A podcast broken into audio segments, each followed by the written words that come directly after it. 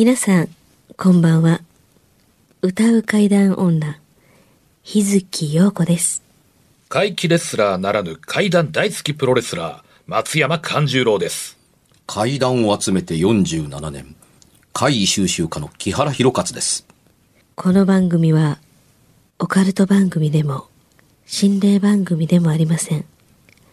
怪異収集家である作家の木原博勝さんが、実際に直接取材した実話怪談を語ります。日本で唯一の怪談専門ラジオ番組です。木原さんといえばあの今や伝説の実話怪談本、新耳袋シリーズの作者でもおなじみですよね。他にも、うずしお怪談やつくも怪談といったヒットシリーズも出版されてますよね。その木原さんによるこの世のものではない話、もののけの話、不可思議な話といった実話怪談を季節に関係なく毎週聞くことができるなんて、怪談マニアにとっては夢のような話ですよね。夢どころか悪夢よりも素晴らしいことですよ。それでは、あなたが最後まで無事にお聞きできることを祈ってます。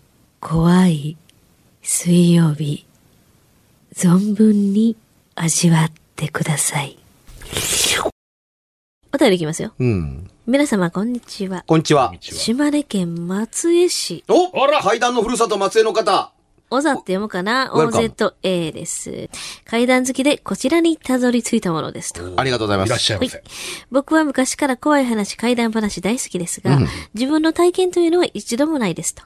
が、今思えばたった一度だけ、怖いというより不思議な体験しました。もしかしたら勘違いかもしれませんが、えー、どうしても自分で腑に落ちない方ことがあるので、えー、なんとか勇敢の狐に包まれたような感覚に陥った話です。ただ、怖い話でもないので、人にあまり話したことはないですと。よかったら聞いてくださいと。今から約20年前、東京に住んでいた僕は、大学の友人とアルバイトでオークションの設営や裏方の仕事をしていました。場所は麻布十番のビルだったと思います。場所書いてますけどね、ちょっと細かく言えないのでね。はい、えーオークション会場はそこの、えー4階でした。バイトの最中だったと思いますが、友人と荷物をビルの外の車に運んだ後、4階に戻ろうとエレベーターに乗りました。そこのビルは確かエレベーターが3機あったと思います。そのうちの一つは他の2機と向きが違い、1機だけ独立してました。かといって特殊なものでもなく、普段から特にどれを運ぶわけでもなく乗ってました。うん。僕らが乗ったのはその独立独立した一台ですと。友人と話しながらエレベーターに乗り4階を押しました。その間もずっと友人と話をしてました。うん。そして、エレベーターが止まり、ドアが開いたので降りようと思ったら、なんと1階のままだったのです。友人と顔を合わせて、あれ？押してなかった？いや、確かに押したと思う。とはいえ実際に1階だったので、押し損なったのかなという結論に達しそうになったのですが、瞬時に何かおかしいことに気がつきました。おお互いね。あのエレベーターで上に上がるときに感じる不安とした感覚ってありますよね。あるあるある。わかると思いますが、あの感覚を二人とも感じてました。うん。そして到着する時の止まる感覚、カタンってなるですよね、あれ？ね。揺れるね一瞬揺れるですね、うんうんこの感覚があったから、押し損なったとは思えなかった。これを気のせいと言われると今更証明のしようがないですが、確かにボタンを押し、えーたと思ってる次に、えー閉めるボタンも押して扉が閉まり、そこからドアが開くまでそれなりの時間もあった。二、人で話してたので正確な時間はもちろんわかりません。いつもの4階に上がるのにかかる程度の時間はあったと思います。えー誰かが押さなければ勝手に開くこともないですし、もしちょうどタイミングよく外から誰か押していたら、開いた時に外に誰かがいると思うんです。ああ、ですよね。もちろん外を見ても誰もいませんでした。外に出て、え2台のエレベーターも見ましたが、動いてもいませんでした。えーなのでそっちにも乗ったとも考えにくいですと。その後もう一度乗って4階を押したら普通に着きましたが、もしもう一度1階だったらどうしようと2人で震え上がりながら、えー4階までの確か、えーわずかな時間を過ごしました。職場に戻って、たった今起こったことを他のバイトに話しましたが、当然誰も信じてくれません。僕一人なら間違いと言われてもおしまいですが、これを友人と同時に体験したので、いつまでも忘れられません。という。はあ、なるほどね。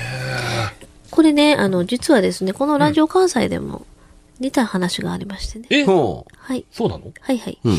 あのーこれもそのラジオ関西の中の二人して体験したことです。二人が同時に。あ、じゃあ、本当に同じような。よく似てますよねシチュエーションですよね。えっと、まあ、あイイニシャルだけ？言っときます。王さんと、王さん。はい、えー、もう一人は S さん。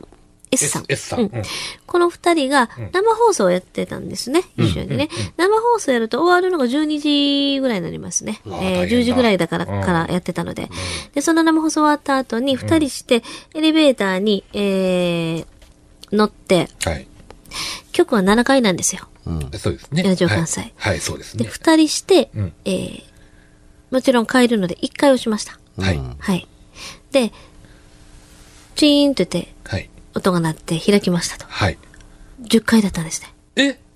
で、もちろんその時間に誰もいないので、真っ暗な、はい。通路というか、ロビーというか。で、あれ？って、今一回押したよななって。うん。うん。押したよな。で、なんかこう、まあ、感覚も多分下に行くような感覚があった、グイーンウィーンととあって、あっ。たよな。うんなんで10回なん？ってなったんですって。うわうん。で、一回、あの、もう一度、あの、改めて、一回一回押したらて。次はちゃんと行けたらしいんですけどなんで？ってなったんです。二人して。ちゃんと一回のしたのをうん。見ていて、うん。しかもその感覚もあり、なのに上に行ってるって。と10回っていうのもね、エレベーターって、誰もいないですよ。あのー、たとえ知り合い同士で乗ってたとしても、うん最終やっぱ、こう、目のやり場がなくなっちゃって、うんどこ見てるかって言ったら、やっぱ、ロストコ見てますよねボタンとか、その回数ってやっぱ気がついたら見てるじゃん。うん。何のにもかかわらず、うん。ついたところが全然違う10回。そう、そういうのもあ、だからよく似てますよね。下がるはずなのに上がってる。あ、ほんとそうですよそうね。。そう。この人もそうでしょ？だって感覚もあったわけじゃないですか。うん、そうそうそう。動いてる。なのにこの人の場合も一回のまま動いてなかったっていう。いやー、エレベーターってやっぱあるんですかね、あるんこういうことをね。これどうですかね？これどっちの話も、はいエレベーターの数字が動いていくのは見てないと思いますよ。どう、あ、そうなのかな。うん。開いたら、あの、思っていなかった階についているという階だと思います。で、この方にしたら、はい。お友達とね、はお話しされてたって書いてましたよね。うん。うん。えー感覚あって、この方の場合と動いてない。実際はエレベーターそこに一回のままやったってことですかね。確かに、まあ、回数の数字が動くところまでは書かれてはいませんね。ねはい、言われてみればその通りです。確かに。はい。うん。あのーどちらの話も、あのー頼りになるのは、い動いたという体感で、まあ実際に動いていたんでしょうね。片方の階段は動いてたと思ってえーいたら、元の階だったみたいなもんでしょ？そうです。そうそう。で、お二人ともが、ねで、もう片っぽの方は、降りたと思っていたら、上がっていたという階ですよね。そう。そう。で、二人とも一応一回押してるの見てるのに、うん。っなんで10回なんていう。そう。押したよな、今って。てなるよね。そう。うん。あの、誤作動だと、一回押したら一回がガーッと開くとかね。うん。うん。あこの方の場合そうですよね。こうさ、一回うん。だったら、一回だ、一回開きますよね。考えたら。一回押せばね。うん。そうだよね。ほんまや。うん間違って4回押ししたから閉まって、そのまま、うんしばらくは閉まったままで動くっていうふうに。うん。今、エレベーター随分お利口さんなど、なったので、目的地の階を押してくださいみたいなこと言ってくれるから、あのーまあ、ありがたかったりするんですけどね。さて、これ、とっても難しいのは、あのーどう言えばいいんでしょうね。体感がおかしいのか、か。そうじゃないのか。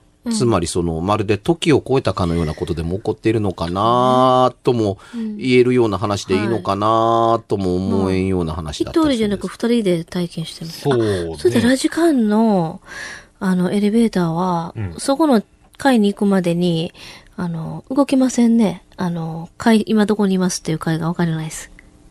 うん。あ、そうか。うん。ほんまや。通過してる。ラジカンは通過回がわからなわいんでよ。かんないですね、考えたら。でも体感的にはうん。あったんですもん。あの、押した回のランプが光ってるだけで、そうそうそうの光ってる回につくとドアが開くから、そううんだから、そうですねあの、つかないとわからん、あついたところがその光ってるところというふうになります。そうです、そうです。うん。だから、ね、あの、7階から目的地の1階をしてるんならば、開いたところは1階でしかないんですよ、ラジカンの場合は。うんはい。うん。だから、光ってもいない10階が開くというか、開いたら10階ということは、まあないんです。しかも上に上がってます。ね。そうですね。降りたかったのに上がってた。うん。あの、降りるボタンを押して、降りるランプがついたところに乗っているので、降りる以外の選択ができないというのがラジカンのエレベーターです。これは階移度は高いんですよ。はい。うんうん。あのーエレベーターの誤作動ってまるっと片付けたいなと思いたくなるとこだったりはするんですけどね。ラジカンの方は、うん。一応は、はい。うん。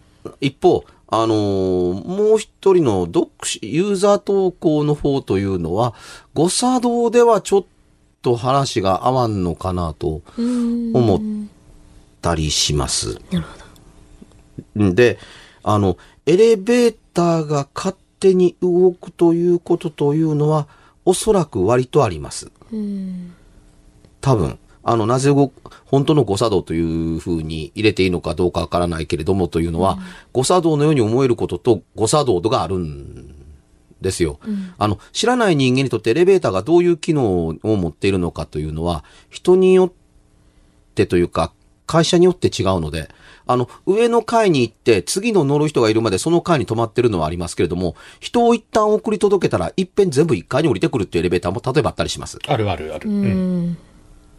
うん、ということもあったりするのもあれば、あの、体験者の体験の仕方によりけりなんですけれども、止まったって、止まって人が待ってるかと思ってガーッと開いたら誰もいないフロアがそこにありました。でもそれは押して、いや、もうもうもう、なんやこうね、押した時にたまたま上に上がってくるから、あの、この階に止まってくれるんかと思ったら、いっぺん上に上がってくのを見て、腹立って、あの、横の階段を降りてったから、エレベーターは再びその押された場所に戻ってきた時には、ガーッと開いた時に誰もいませんでした。は、誰も押していないのに、エレベーターが開いたというふうに階だと思って勘違いする方、いたりもしますが、それで片付けられないことというのは確かにあるかなと、あのー思ったりします。あのーえっとね、高田の馬場のそばにある、あのー書店、ん高田の馬場駅のすぐそばにある書店のうん8階だったか7階の特設フロアで、サイン会トークショーというのをやらせていただいたことがあるんです。はい2年前かな、うん ?3 年前かな？うん。で、えー普段特設会場は使っていないので、エレベーターは確かに上がることはあるんですけれども、その下の階とその下の階、あの、ビルの中の、あのー特設会場の下、二つフロアが書店さんなんですよ。うんはい下から上がっていって。で、エレベーター2階あります。はい。あの、あ、2機あるんですけどね。で、あのーえートークライブが始まって、照明を割と落とし気味にして喋る、喋ってる時に、遅れたお客さんが到着して、あの、エレベーターが開いたら中から明かりが漏れるので、うん。これがその、聞いてるお客さんの中に広がったら、ちょっと座がしらけるというのでエレベーターの前にパーテーションを置いて、うん。エレベーターが開いても中の光は漏れない。うん。でもその、パーテーションのカラカラカラっとローラー、キャスターがついてるので、キャスターの下から明かりが漏れるから、まあ、音もすれば明かりも出るのがわかるという、そんな状況なのか、の中で、あのートークをやってたです。トークが終わったらサイン会なんですけどね。うん。で、普段お客さんは書店、その下の書店にしか行かないので、うっかり間違えて最上に上がってくるということは、まず滅多にないんですって。最上やってない時には何にもないフロアなんですよ。ガラーンと。ガラーンとしていて。だから、本屋を越えて上に上がるというボタンを押す人ってないんですって。現にそのビルでは、本屋の上はないんですよ。最上って書いてるわけではないんです。うん。ああ。最上って書いてないんですよ。イベントがある時にはそこに、あの、最上のあるプレートを入れるんです。んうん今日は何々がありますっていう形があるから、知らない人はボタンは、あの、中に入ればあるけれども、会社の、の、あの、エレベーター案内プレートからすると、本屋より上は、あの、8階があっても8階はない。うん。8階のボタン、8という数字はあるけども、そこ何にも入ってないか、ある時はイベントのスレスリットが入ってるから、8階は押さない。まあ言ってもしょうがないね。うんうん。こんだけの前置きをしておいて何が言いたいかというと、はい。あの、トークライブをやっている最中に、チン、ガーッと開いて、その、あ、トークがせっかく始まったのにお客さんが来たわと思って、他のお客さんが、とりあえず、あの、こう、パーテーションの方を見ると、パーテーションの下に光が、あの、広がっていくわけです。下が、下の床が。うんうんうん。で、影が出ることもなく、あの、その横には、こちらでございますって案内するために書店の店員が待ってるんですけど、エレベーターの方、その人は客から見えるんですよ。エレ、あの、司会者を見、しあ僕の顔を見ている、僕の顔を見ている、あの、顔からエレベーターの方向いたまま、あれ？と、首を傾けて、うーんとエレベーターの方に顔を出すっていうのをお客さんも見てるんです。うん。で、そのまま、あの、光がぐーっと閉まった後、ガーッと降りてったら、入れ替えで、ぐん、ガーッと開いて、また明かりがチーンとと音っていうと同時に開いていってっていうふうに、で、あ、また来はったっていうふうに、こう、店員が見て、あの、お客さんが下のパーテーションの明かり、下からパーテーションの下のの明かり、床が広がってる、いく光を見て、閉じていくのを見てっていうふうに、エレベーターの交互に上がってくるっていうのを見てるんですけども、えっと、8階に来るということは、乗った人が8階に乗ってないかんのです。うん。誰も降りてこない。うん。うん。うん。で、あの、突如として下から誰かの呼ばれてるかのごとく、あるいは誰かが降り、降りたからのかのごとく、下にガーッと降りていくっていうのが、交互に繰り返す、繰り返して起こったんですよ。で、通常ね、その、あの、書店の人が首をひるのは無理ないのは、8階にエレベーター上がってこないんですっていう。使ってないですからってに。それがね、で、このトークをやる、あ、じゃない、あの、階段をやる前の普通の本、本を書く、著者としてのトークの時には一回もなくて、照明としてじゃあ階段やりましょうかっていう時に、になって、パーテーションがエレベーターの前に設けられた途端、で、照明が落とされた途端に、エレベーターが交互に上がってチーンと開くけれども、誰も乗ってないし、誰も呼んでないのに、8階にエレベーターが上がってくる。一番わかりやすいのはエレベーターの前で8から下に降りるっていうのを押してくれると、あのー下に降りるという矢印ボタンを押してくれると、この辻褄は合うんです。はい。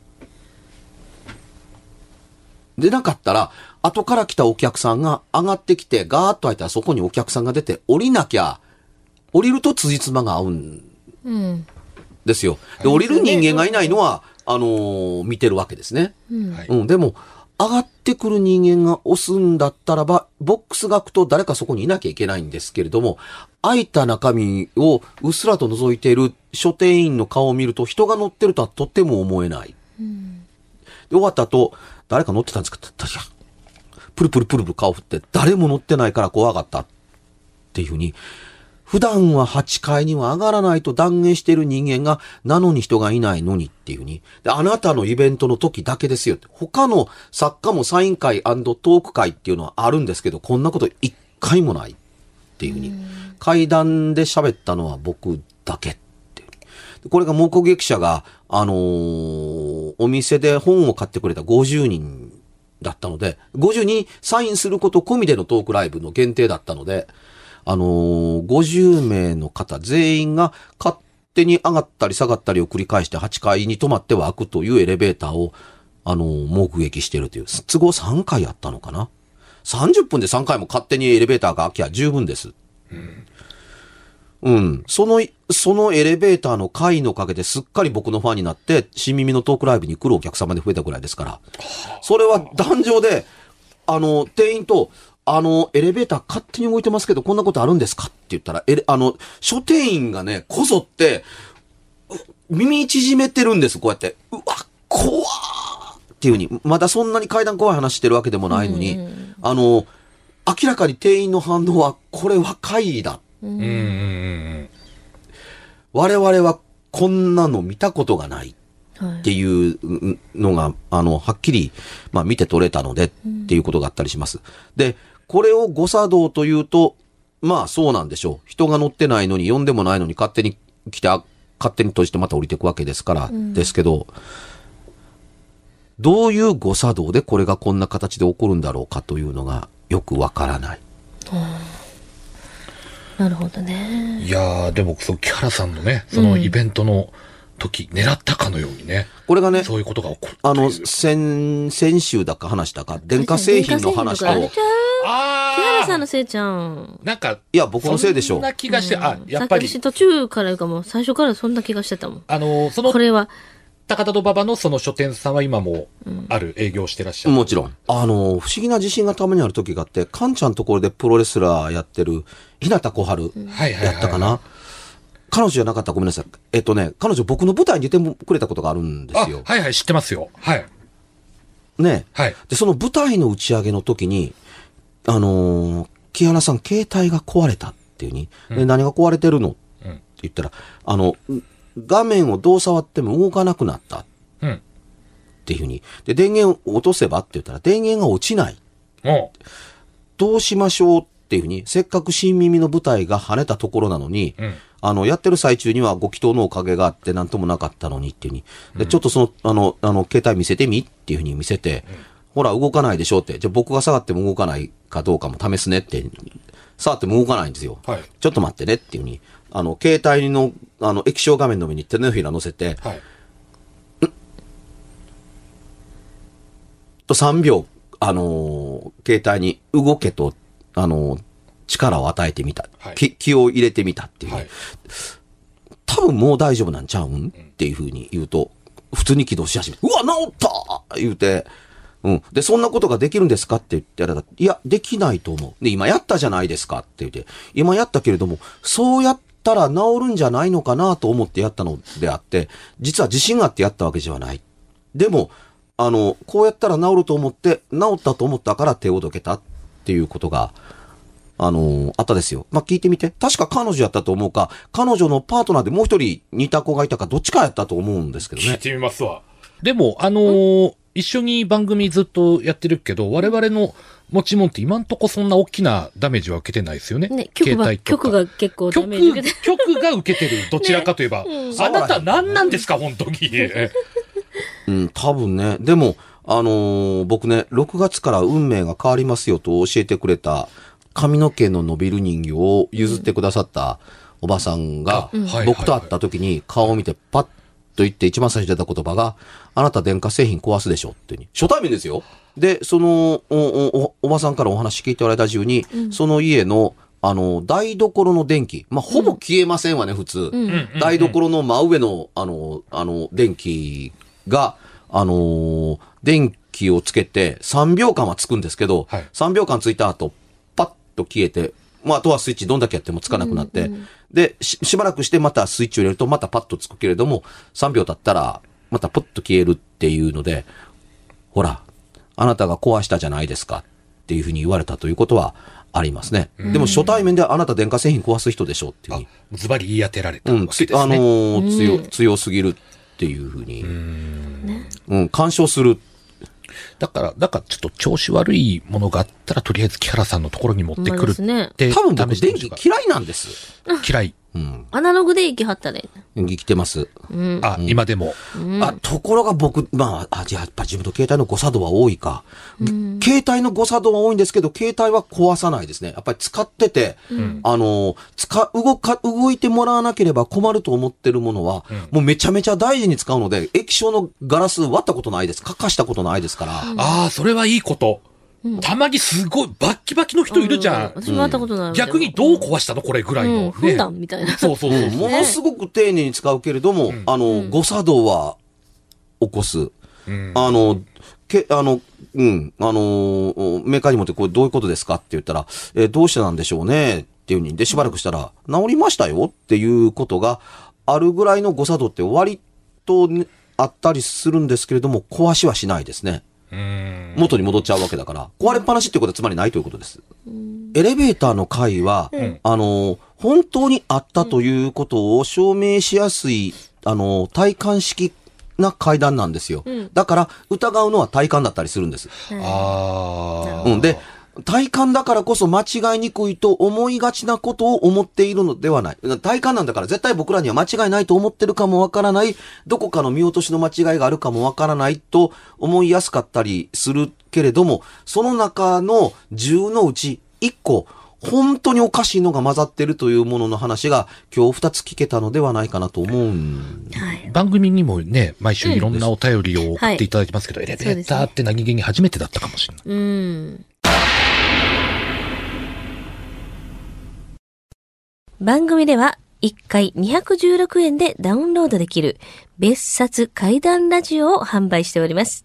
ちょっと普通の地上波のラジオでは放送できない僕の体験を、あの、語っています。二度と本の形でまとめるつもりのない話が入っていますので、ぜひお聞きになってくださればと。どうやったら帰るの？詳しくは、ラジオ関西の怪談ラジオのホームページをご覧になって、ぜひともお買い求めいただければと思います。